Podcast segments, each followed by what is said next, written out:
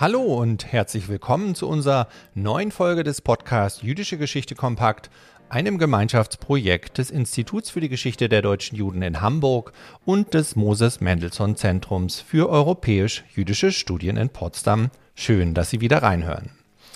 Während die laufende achte Staffel sich dem Thema bewegte Leben, jüdische Biografie und Migrationsforschung neu entdeckt zuwendet und das Ich in den Wanderungs- und Auseinandersetzungsprozessen genauer in den Blick nimmt, greift die heutige, nun schon dritte Folge der achten Staffel die persönlichen Erfahrungen in Bezug zum politischen Handeln heraus.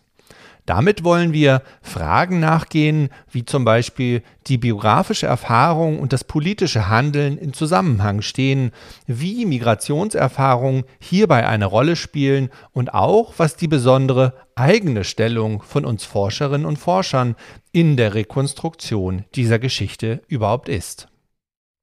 In der ersten Folge über Stefan Zweig und seine Briefe zum Judentum gingen wir thematisch religiösen Fragen nach und Stefan Litt von der Nationalbibliothek Jerusalem führte uns in die Zeit- und Religionsqualitäten ein, wodurch wir die Person und seine Bezüge besser kennenlernen konnten. In der zweiten Folge stellte uns Viola Elianov-Rautenberg vom Bucerius Institute for Research of Contemporary German History and Society an der University of Haifa die besondere Rolle von Geschlecht vor und verdeutlichte, wie sehr Debatten und Diskurse über Geschlechterrollen und Traditionen in und nach der deutsch-jüdischen Migrationsbewegung ins Mandatsgebiet Palästina bzw. den Staat Israel vorhanden waren und wichtig waren. In der nun folgenden dritten Episode wenden wir uns also den Erfahrungen und dem politischen Handeln zu.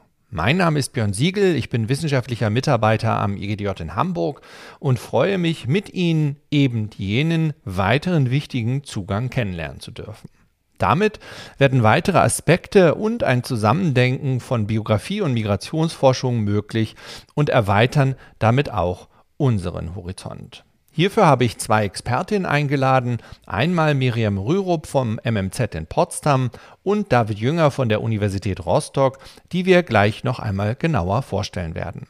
Beide gehen in ihren Forschungen den Fragen nach, wie die persönliche Erfahrung im politischen Handeln sichtbar wird, beziehungsweise wie wir diese als Forscherin nachzeichnen und bestimmen können. Das Ich steht also wieder im Zentrum dieser Folge, aber in Bezug zum gesellschaftlichen oder vielleicht auch universalen Wir. Wie man diese Verbindungslinien ziehen kann, dies zeigt Ihnen das folgende Gespräch auf. Wir wünschen viel Spaß beim Zuhören.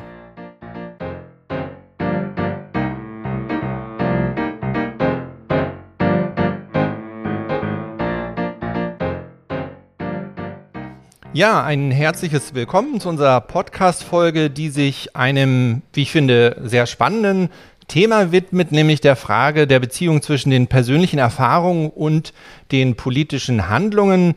Inwieweit also persönliche Erfahrungen zu spezifischen Handlungen führen, beziehungsweise zu einer eindeutigen Positionierung oder Meinung führen, werden wir heute gleich anhand mehrerer Beispiele diskutieren können und damit sowohl Einblicke in verschiedene Biografieforschungen wie auch einer Ideengeschichte erhalten werden.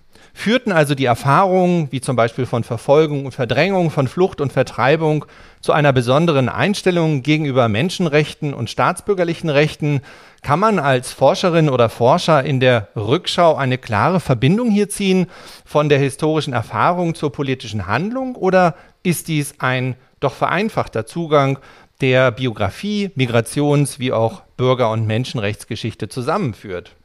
Um diesen Fragen heute nachzugehen, freue ich mich gleich zwei Expertinnen zu Gast zu haben, die sich mit diesem Thema bzw. diesen Themen in ihren Forschungen beschäftigen. Dies ist zum einen Miriam Rürup, die Direktorin des MMZ in Potsdam, die vielen Hörerinnen und Hörern schon bekannt sein dürfte, die neben vielen anderen Themen, die ich hier nun nicht nenne, ähm, auch zur Frage der Staatenlosigkeit gearbeitet hat und immer noch arbeitet und hier vor allem die Rolle von einzelnen Persönlichkeiten und ihrem Einsatz in politisch internationalen Debatten nachgeht. Und zum anderen ist dies David Jünger von der Universität Rostock, der mit Arbeiten zur deutsch-jüdischen Immigrationsbewegung wie auch mit seinen Forschungen zu Joachim Prinz, wie wir heute noch genauer hören werden, uns äh, Einblicke geben wird in die Zusammenhänge eben zwischen persönlicher Erfahrung und politischem Engagement. Beide begrüße ich erstmal hier bei Jüdische Geschichte Kompakt. Ein herzliches Willkommen an euch beide, die sich aus Berlin zugeschaltet haben. Hallo, ihr beiden. Hallo. Hallo. Um erst einmal einzusteigen in das Thema ähm, und sich den breiten Diskussionen und Fragen zu Menschenrechten, Bürgerrechten ähm, anzunähern, habe ich mir gedacht, wir fangen erst einmal an, um äh, die genauen geografischen Kontext uns klar zu machen, da ja eure beiden Forschungsprojekte sich genauer mit den USA auch beschäftigen. Und daher führt schon die erste Frage, die ich an euch beide gerne richten würde, eben genau zu diesem geografischen Raum und auch der zeitlichen Qualität, die wir uns heute anschauen werden, da wir uns zum einen der Zeit nach 45 zuwenden, aber natürlich auch immer versuchen aufzuzeigen, welche Konsequenzen, welche äh, Beziehungslinien wir in die Vergangenheit aufzeigen können. Aber um uns vielleicht erst einmal diesen Raum anzunähern, den wir uns heute genauer zuwenden, den USA in den 50er, 60ern oder vielleicht auch 70er Jahren, geht die erste Frage an euch beide. Ähm, wie müssen wir uns vielleicht diese US-amerikanische Gesellschaft vorstellen, der wir uns heute zuwenden? Und welche Debatten oder warum sind gerade die Debatten zu Bürger- und äh, Menschenrechten in den 50er und 60er Jahren eigentlich so virulent in der US-amerikanischen Gesellschaft. Wer möchte anfangen von euch beiden? Ja, also vielen Dank, Björn, für diese Einstiegsfrage, die uns ja tatsächlich eigentlich ganz gut den Rahmen gibt für das, was die Protagonisten und wir sprechen fast dann doch nur von Protagonisten in diesen, in der nächsten halben Stunde, ähm, schätze ich mal, äh, was der Rahmen quasi war, in dem die agiert haben. Und ähm, das ist eben historisch die, die Nachkriegszeit nach dem Zweiten Weltkrieg, aber was eben bedeutend für alle ist, dass dass sie eben den Zweiten Weltkrieg mitsamt Migration, Flucht etc. erlebt haben. Da gehen wir ja bestimmt noch drauf ein. Und das Besondere eben in dieser Nachkriegszeit ist, dass die Erschütterung durch die Katastrophe des Zweiten Weltkriegs doch dazu geführt hat, dass man sich das ziemlich schwache ähm, Völkerbundsmodell ähm, der Zwischenkriegszeit nochmal neu angeschaut hat und geschaut hat, wie kann die internationale Staatengemeinschaft eigentlich daran arbeiten, ähm, dass solche Dinge möglicherweise nicht wieder passieren. Und insofern stehen, stehen die 50er, 60er bis zu den 70ern einerseits eben dafür, dass über Menschenrechte und über internationale Verpflichtungen zum Schutz von Menschenrechten neu diskutiert wird. Zugleich stehen sie dafür, dass nach 45 äh, langsam eben auch die Dekolonisierung einsetzt, dass neue Nationalstaaten entstehen, damit auch neue Konflikte, damit aber auch eigentlich die Konfliktherde sozusagen aus Europa sich woanders hin verschieben. Ähm, und in den USA, da geht bestimmt David, äh, sagt da bestimmt ein paar Worte für, was das Besondere in den USA in den 50er, 60ern noch ist. Aber das Wesentliche, die, die Bottomline könnte quasi sein, es ist eine Umbruchsphase die äh, gewissermaßen die Lehren aus der Vergangenheit zu ziehen bemüht ist. Und was wir auf keinen Fall vergessen dürfen, ist aber zugleich die neue äh, Blockkonfrontation und äh, der heraufnahende Kalte Krieg, der eben auch durchaus eine Bedeutung spielt innerhalb dieser internationalen Sphäre, die sich dann zum Beispiel in den Vereinten Nationen entwickelt. Ja, das ist natürlich die eine ähm, sozusagen globale äh, ähm, Perspektive oder Dimension. In, in den Vereinigten Staaten selbst gibt es natürlich noch eine sehr spezifische Dimension und das ist die der Allgegenwart des äh, Rassismus und der äh, Segregation der afroamerikanischen Bevölkerung. Denn die äh, wird äh, fundamental durch den Zweiten Weltkrieg und durch den Holocaust auf die Probe gestellt, auf eine ganz, auf, natürlich auch auf eine, auf eine vermittelte Weise. Denn Hunderttausende afroamerikanische Soldat, Soldaten sind in den Krieg nach äh, Europa gezogen, um dort ja das ultimative Böse, äh, den Rassismus, äh, den Hitlerismus zu besiegen und für die Freiheit zu kämpfen. Auf, zur, zur, gleichen Zeit waren sie aber selbst noch in der Situation des Rassismus und der Segregation oder wie es auf Deutsch manchmal heißt Rassentrennung gefangen. Und das ist natürlich eine Situation, die hier äh, sehr heftig diskutiert wird seit Beginn des Krieges. Wie kann es sein, dass wir nach Europa gehen, äh, um dort für die Freiheit zu kämpfen, gleichzeitig dies in segregierten Einheiten innerhalb der Armee tun und auch sozusagen zu Hause wir immer noch äh, unter der in der Segregation leben. Und nach dem Zweiten Weltkrieg bricht das dann massiv auf. Hunderttausende Soldaten kehren zurück und die gesamte afroamerikanische Gesellschaft wird auch dynamisiert. Diskussionen werden angestoßen und die vorher schon präsente Form, die präsenten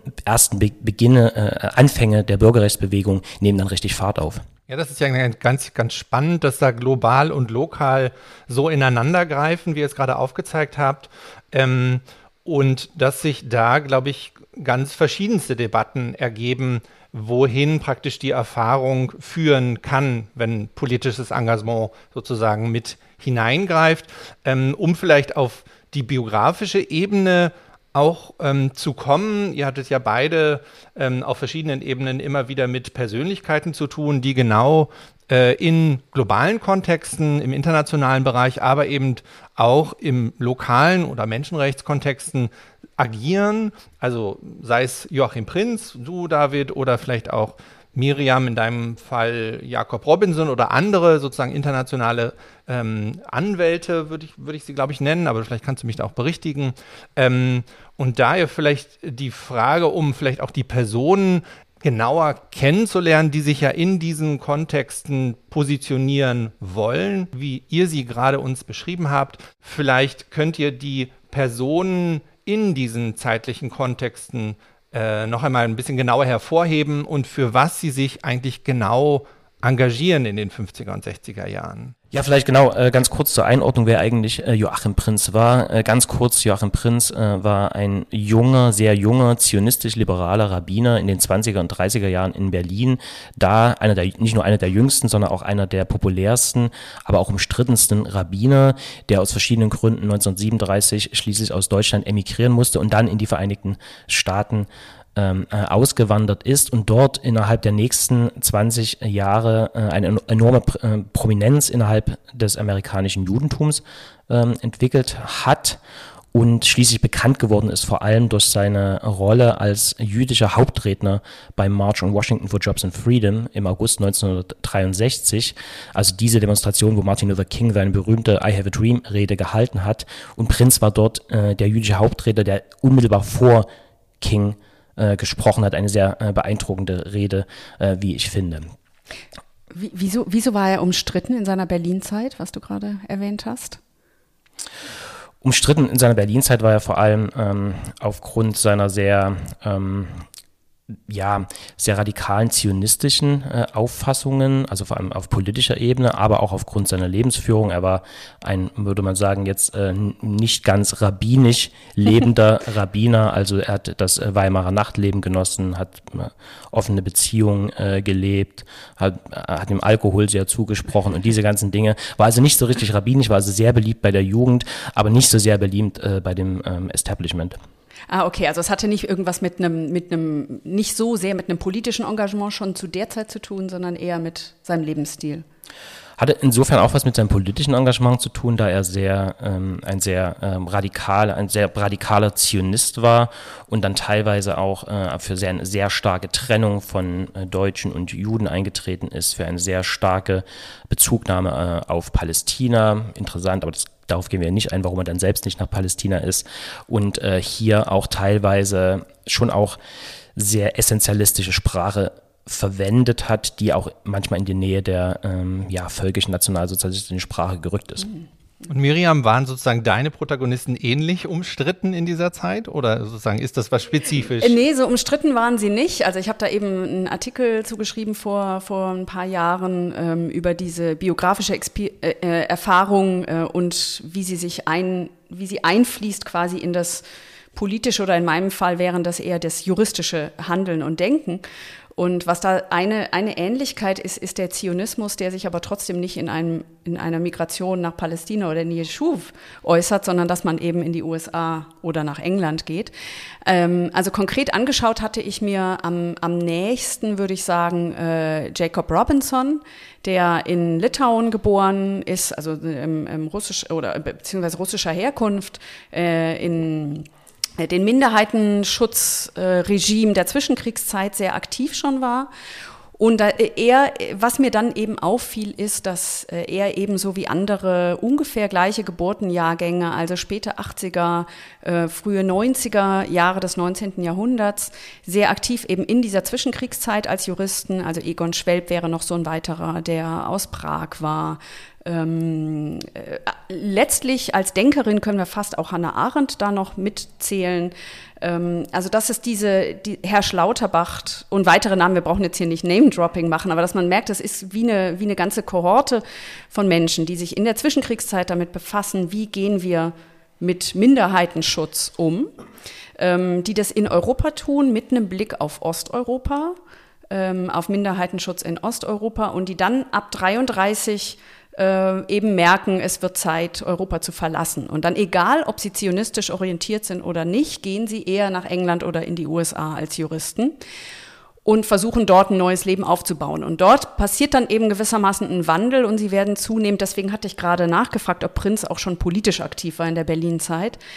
Ähm, man merkt, dass bei ihnen tatsächlich eher ein Wandel stattfindet, dass das, was sie vorher als Minderheitenschutz versucht haben und relativ partikular gedacht, nun ein bisschen weiter angesetzt wird durch diese neuen Erfahrungen und Begegnungen, ähm, dass sie aber trotzdem in diesem jüdischen Bereich bleiben. Also Robinson beispielsweise errichtet zusammen mit seinem Bruder Nehemiah Robinson, der viel zu wenig beachtet wird eigentlich bislang, das Institute of Jewish Affairs, äh, wo sie sich wie eine Lobbyorganisation für die Rechte von Juden einsetzen wollen und tun das aber im Umfeld der Human Rights Organisation innerhalb oder Kommission innerhalb der Vereinten Nationen. Also man sieht so eine Vermischung von partikular und universal, könnte man sagen. Ja, das ist eigentlich ganz spannend. Ich glaube, in deinem Aufsatz nennst du, benennst du das ja auch, ähm, was sie sozusagen mitnehmen können oder was ihr beide auch gerade gesagt habt, dass es ja eine, eine, europäische, einen europäischen Ursprung oder eine Grundbildung sozusagen gibt, die mitgenommen wird. Äh, du, Miriam, hast es, glaube ich, Portable Expertise genannt, die mitgenommen werden kann. Ähm, und einige Aspekte hattet ihr jetzt schon leicht angesprochen, aber vielleicht nochmal meine Frage auch, weil es ja schon verschiedene Regionen sind, die wir jetzt hier auf dem Tableau haben. Das heißt einmal im, im deutschen Kontext, Miriam, du hattest äh, zentraleuropäischen Kontext eher genannt. Ähm, daher oder da natürlich auch unterschiedliche Ideen vielleicht auch vorhanden sind von Staatlichkeit, von Religion, von äh, Verständnis von Menschenrechten. Ähm, vielleicht, was würdet ihr sagen, nehmen eure Protagonisten als diese Portable Expertise wahr ähm, und was kann vielleicht auch nicht als diese Portable Expertise wahrgenommen werden oder kann nicht sozusagen überführt werden ähm, in, den, in die neuen Kontexte de, der Vereinigten Staaten. Also Juristen sind ja ähnlich wie, würde ich mal sagen, Schauspieler und Schriftsteller vielleicht wirklich besonders herausgefordert, wenn sie, wenn sie migrieren müssen. Ne? Ähm, und dann ist die Frage, wie können Sie überhaupt professionell, und bei vielen ist ja das, der Beruf auch tatsächlich Berufung, wie können Sie das überhaupt in einem neuen Land äh, neu einsetzen? Und Insofern, weil, weil wir uns ja klar machen müssen, wer im, im Rechtssystem geschult ist, ist in einem meist nationalen Rechtssystem geschult. Und wenn er das Land wechselt, muss er ein neues, äh, eine neue Juristerei gewissermaßen ähm, lernen und sich aneignen.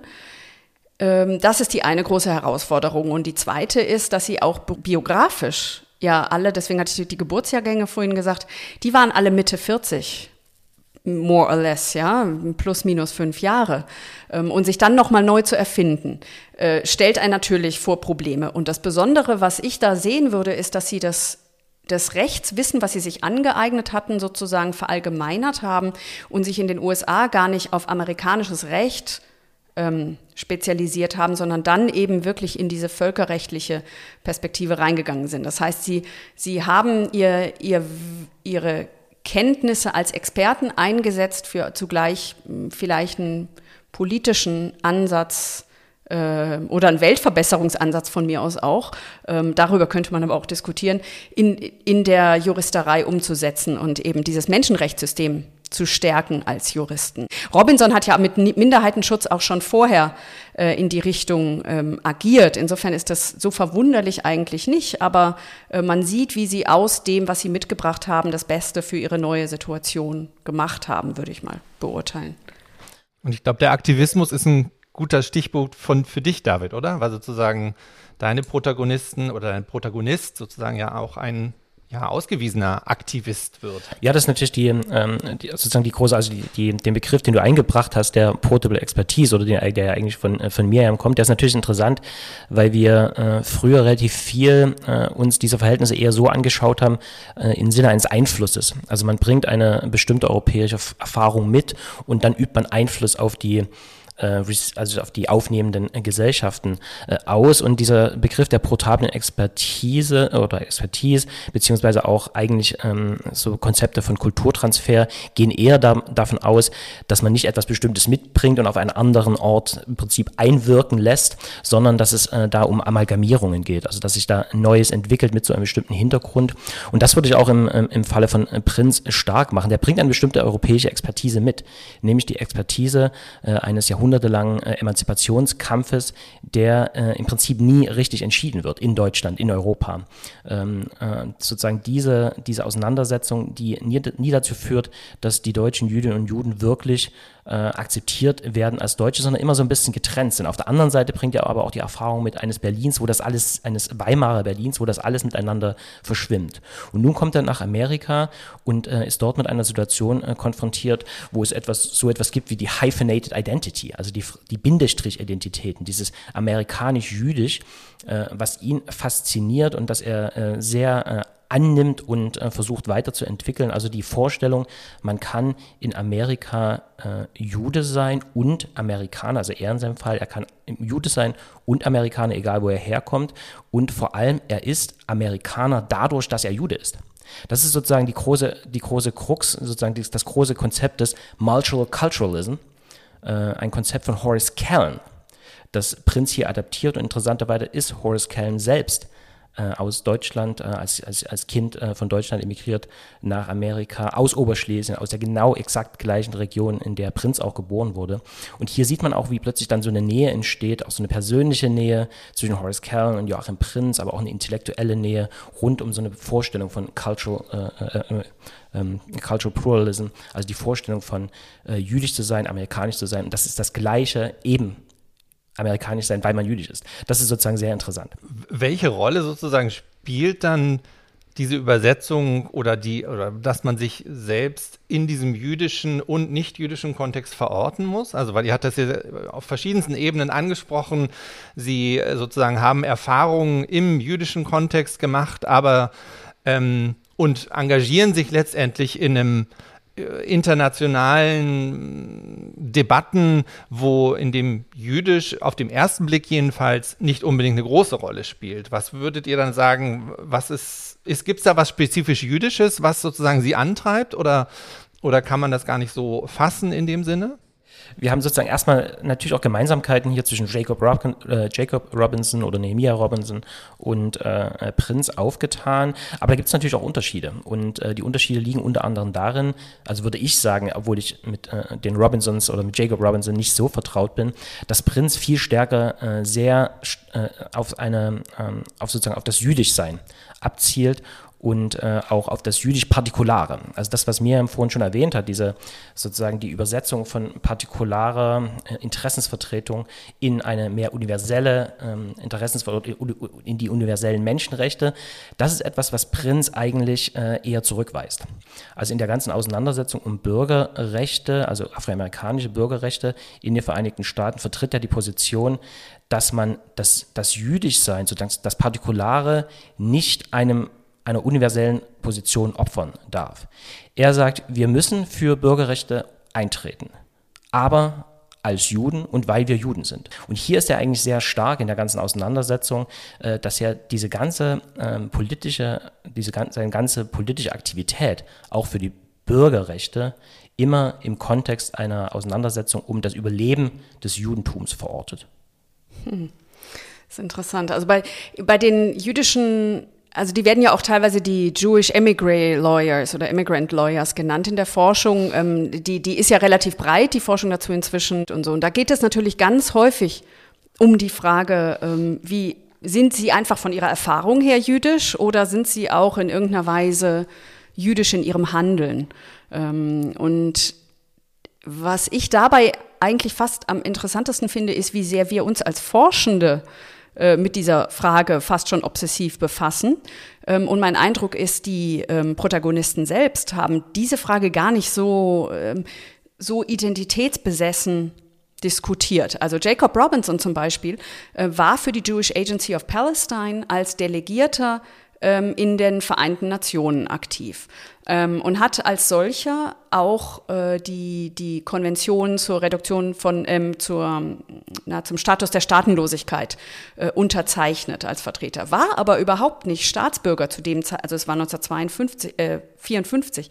Da gab es den Staat Israel schon, er hätte Staatsbürger sein können, er war es aber nicht, ähm, sondern war amerikanischer Staatsbürger zu dem Zeitpunkt, der aber das äh, da, für diesen anderen Staat eben als Delegierter äh, tätig war über diese Jewish Agency Delegation. Das heißt, er hat gewissermaßen, könnten wir, dann würden wir rein interpretieren, jüdisch gehandelt oder im Sinne äh, des jüdischen Volkes von mir aus. Ähm, das geht aber nicht einher mit jetzt einem umfangreichen Tagebuch. Äh, äh, Eintrag über seine Selbstreflexion über das Jüdische. Und das findet man fast mehr, ist mein Eindruck sozusagen in den in, ja, in unserer Forschungsbesessenheit. Also Reut Paas hat auch ein äh, Band vorgelegt, der sogar, was du gerade gesagt hast, David, mit dem Beitrag, der quasi auch das als Beitragsgeschichte ähm, diskutiert. Also der, der Band heißt irgendwas wie der Beitrag der jüdischen Scholars, glaube ich, zum, zum internationalen äh, Recht. Also da ist ja schon so eine Vorannahme drin. Oder vielleicht könnte man fast sagen, die Hoffnung, sagen zu können, naja, die schlimme traumatische Erfahrung des Verlusts von Heimat und äh, Zugehörigkeit und so weiter wird übersetzt in so, eine, so, eine in so ein Heilsversprechen. Das ist ja letztlich unser aller Hoffnung, dass aus was Schrecklichem was Gutes entstehen kann. Ja, das ist natürlich, ähm, dem, dem würde ich zustimmen. Also, äh, dass, dass wir häufig versuchen, auch die ähm, ja, jüdischen Wurzeln oder das Jüdische äh, zu entdecken. Das ist es bei, bei, bei Prinz ist das schon auch explizit. Der ist Rabbiner und der bleibt Rabbiner und der will Rabbiner sein und er will für das Judentum kämpfen. Bei anderen Figuren wie, äh, wie Robinson und anderen ist das natürlich viel ambivalenter und schwieriger. Und wir dürfen auch nicht vergessen, dass äh, viele von denen in einem bestimmten Umfeld wirken, nämlich in, in den Vereinigten Staaten, wo es aus verschiedenen historischen Gründen und soziologischen Gründen äh, das Phänomen gibt, dass das Judentum sehr liberal ist äh, sozusagen und dann auch die Konsequenzen, die aus dem äh, Holocaust gezogen werden, aus, die, aus, dem aus der Erfahrung des Antisemitismus äh, gezogen werden, in Einklang stehen mit einer sehr politisch liberalen Auffassung. Wenn wir jetzt in andere, viele andere Staaten schauen, sei es Frankreich, England, aber natürlich jetzt ganz aktuell sieht man das auch in Israel, ist das nicht unbedingt so. Äh, gibt es nicht so eine liberale Tradition und deswegen sind auch die Lehren, die aus diesen Erfahrungen gezogen werden, dann teilweise auch völlig andere. Und vor allen Dingen, wie wurden, also wie haben Sie sich dann selber wahrgenommen? Also, ihr sagt sozusagen, äh, wir sozusagen als Forscherinnen und Forscher projizieren unsere Vorstellung da auch mit rein. Ähm, also hat man sich dann wirklich als äh, Migrant wahrgenommen oder als Aktivist wahrgenommen oder ja, also sozusagen in welcher Rolle oder gibt es verschiedene Rollen, die man sozusagen immer wieder annimmt, ähm, um vielleicht auch diese Person irgendwie greifbar zu machen? Nee, also ich würde vor allen Dingen sagen, die, mit denen ich mich da für diesen Aufsatz befasst habe, haben sich tatsächlich als in erster Linie als, als Juristen gesehen. Und das andere war quasi ihre biografische Erfahrung, die sie mitgebracht haben und ihre er, er, äh, Beobachtungen äh, aus der Zwischenkriegszeit und ihr Reflektieren darüber, was haben wir vielleicht als, als Aktivisten, also nicht als Aktivisten, als Experten in der Zwischenkriegszeit, wie haben wir möglicherweise als Berater dieses neuen internationalen Systems falsch gelegen? Und das ist die Frage, die sie befasst, äh, beschäftigt und umgetrieben hat, würde ich sagen, an erster Linie. Ja, aber da gibt es natürlich auch verschiedene, verschiedene Möglichkeiten. Also gerade in den großen äh, ja, Exilstädten wie New York und dort, wo Prinz ist, der ist Newark. Also viele kennen das, weil man da mit dem Flugzeug heute mhm. häufig hinfliegt, wenn man nach New York will. Ähm, und ähm, in der deutschen Aussprache fließt das auch manchmal ein bisschen ineinander. Aber das ist sozusagen direkt um die, äh, um die Ecke. Und dort konnte man natürlich hervorragend auch als deutsche Jüdin, als deutscher Jude sein. Äh, Prinz, Prinz ähm, äh, wendet sich davon aber sehr schnell ab. Der will nicht ähm, Teil dieses äh, Emigrantinnenmilieus sein, sondern will sozusagen ähm, sich als Amerikaner fühlen und als Amerikaner darstellen. Also das, was ich vorhin schon gesagt habe, er ist, er ist Amerikaner, er sieht sich sehr schnell als Amerikaner und seine berühmte Rede bei March on Washington beginnt er mit dem Wort I speak to you as an American Jew. Das ist sozusagen für ihn ganz zentral und das auch anzunehmen. Auf der anderen Seite, und das sehen wir, glaube ich, bei vielen dann auch in der Privatkorrespondenz, dann kommen dann viele dieser Sachen dann auch wieder zurück auf so einer etwas unbestimmten Ebene, die man manchmal gar nicht so beschreiben kann. Also er äh, hat unglaublich enge Beziehungen, also die sozusagen äh, persönlich äh, und ja interessantesten Briefe schreibt er mit Personen, äh, die er aus Deutschland kennt. Robert Welch, äh, anfangs auch Hannah Arendt, Kurt Blumfeld, ähm, ähm, Gerhard Riegner, solche Personen, Nachum Goldmann.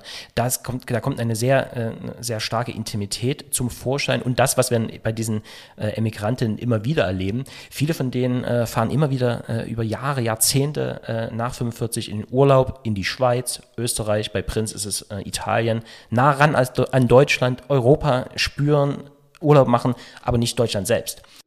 Und ist es sozusagen immer ein Bezug direkt auf Deutschland oder ist es oft auch ein Bezug zu einem weit gedachten europäischen Gedanken? Weil das sozusagen tritt, finde ich, in einigen meiner ähm, Forschung auch immer hervor, dass äh, das Europa sozusagen immer als Begriff auch und als, als kulturelle Einheit mitgenommen wird und auch wahrgenommen wird. Also dass das das Bereisen von Italien äh, oder Frankreich ähm, auch wichtig ist, weil es sozusagen als Teil des Europäischen gedacht wird, neben natürlich den Verbindungen, die alle Euro-Protagonisten natürlich zu Deutschland haben. Aber ist da nicht auch so eine europäische Komponente auch dabei?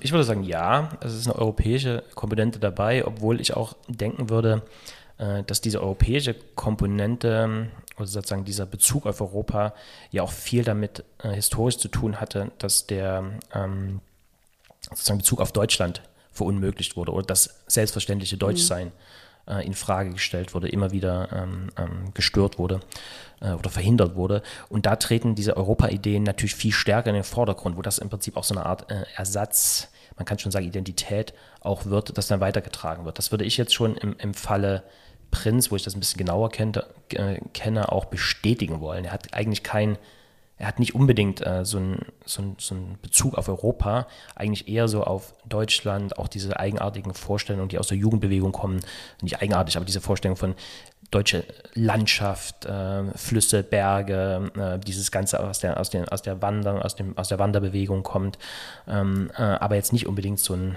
ähm, ja, abstrakten Europabegriff. Aber das, das vermischt sich dann. Ja, genau. Ich würde auch sagen, es vermischt sich. Also manchmal ist dann Europa tatsächlich ein Hilfsbegriff, ähm, um nicht von Deutschland zu sprechen. Also es ist sozusagen die alte Heimat ist dann eben Europa und äh, damit nicht mehr eine Nation. Äh, das gibt's ja sogar auch popkulturell. Also wenn wir schauen, ich habe mich ja unter anderem auch mit dem Film äh, Der Ruf oder überhaupt mit filmischen Zeitreflexionen quasi befasst, wo es um Zugehörigkeit und Heimatlosigkeit und Weltbürgertum und eben auch Europa oder, oder Nationalstaaten geht. Und ähm, das zeigt tatsächlich, wie sehr das in der Zeit eine, ein, ja, in der Luft lag, quasi fast schon eine Zeitsignatur, dieses sich dazu äh, verhalten zu müssen.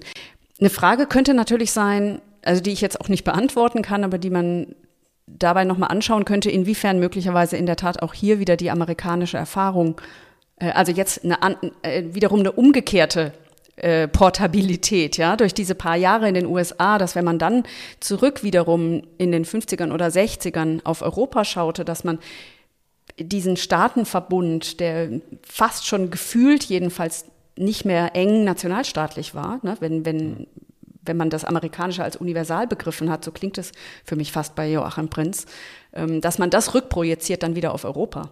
Es gibt ein äh, wunderbares äh, Buch von äh, Markus Krah, wie sich äh, sozusagen ähm, Judentum äh, oder Jüdinnen und Juden in Amerika mit osteuropäischer Herkunft nach dem Zweiten Weltkrieg sich äh, das Prinzip das, das, das osteuropäische oder, oder, Osteuropa oder das osteuropäische Judentum äh, rekonstruieren in einer sehr bestimmten amerikanischen Weise auch.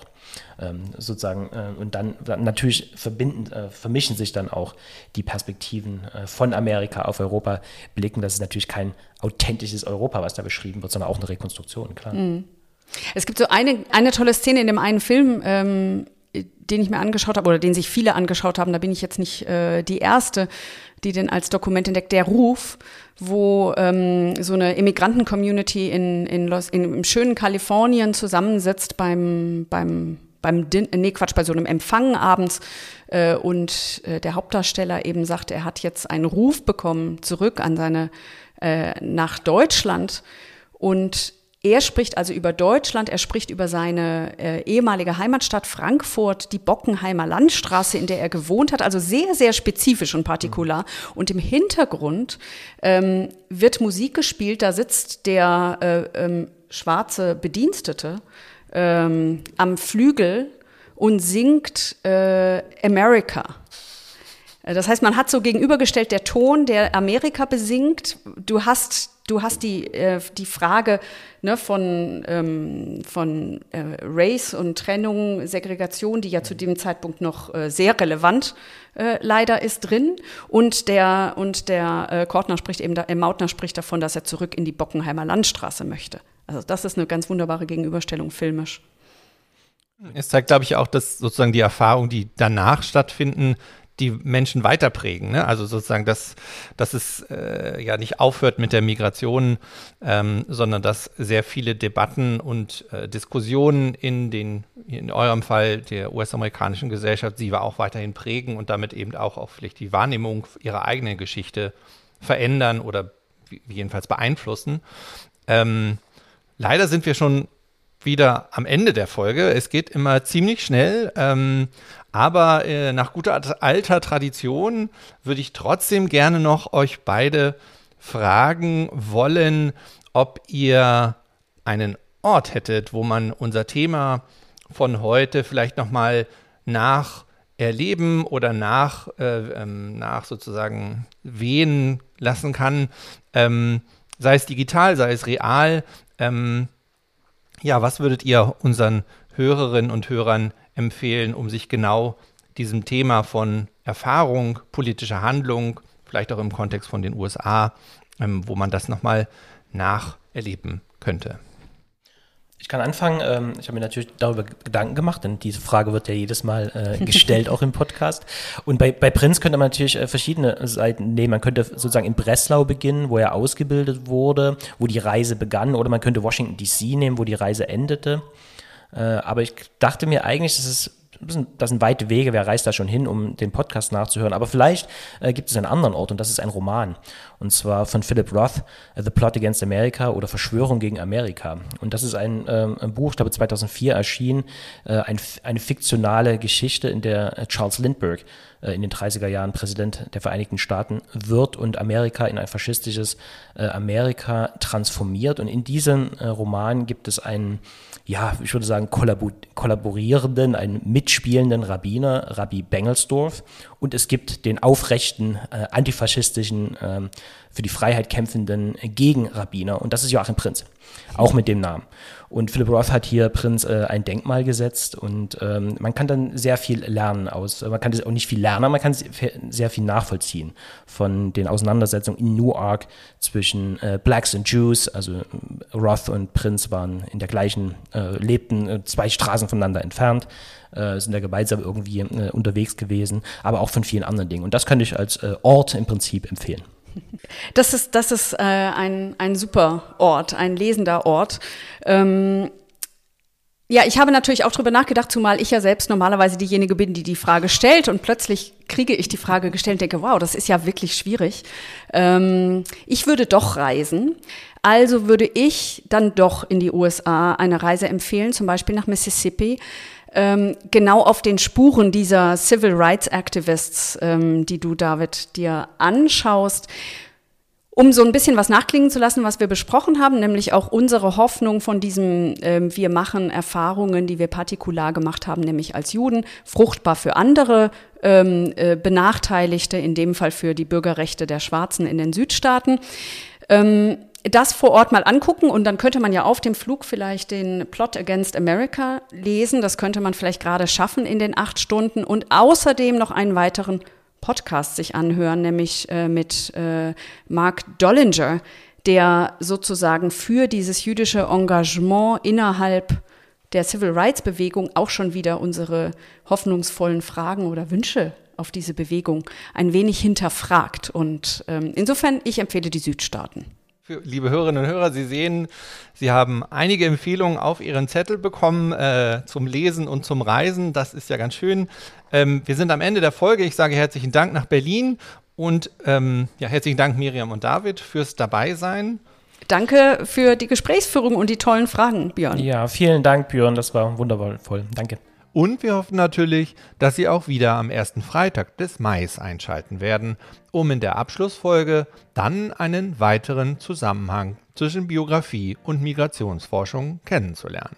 Bis dahin, bleiben Sie gesund und interessiert. Wir hören uns.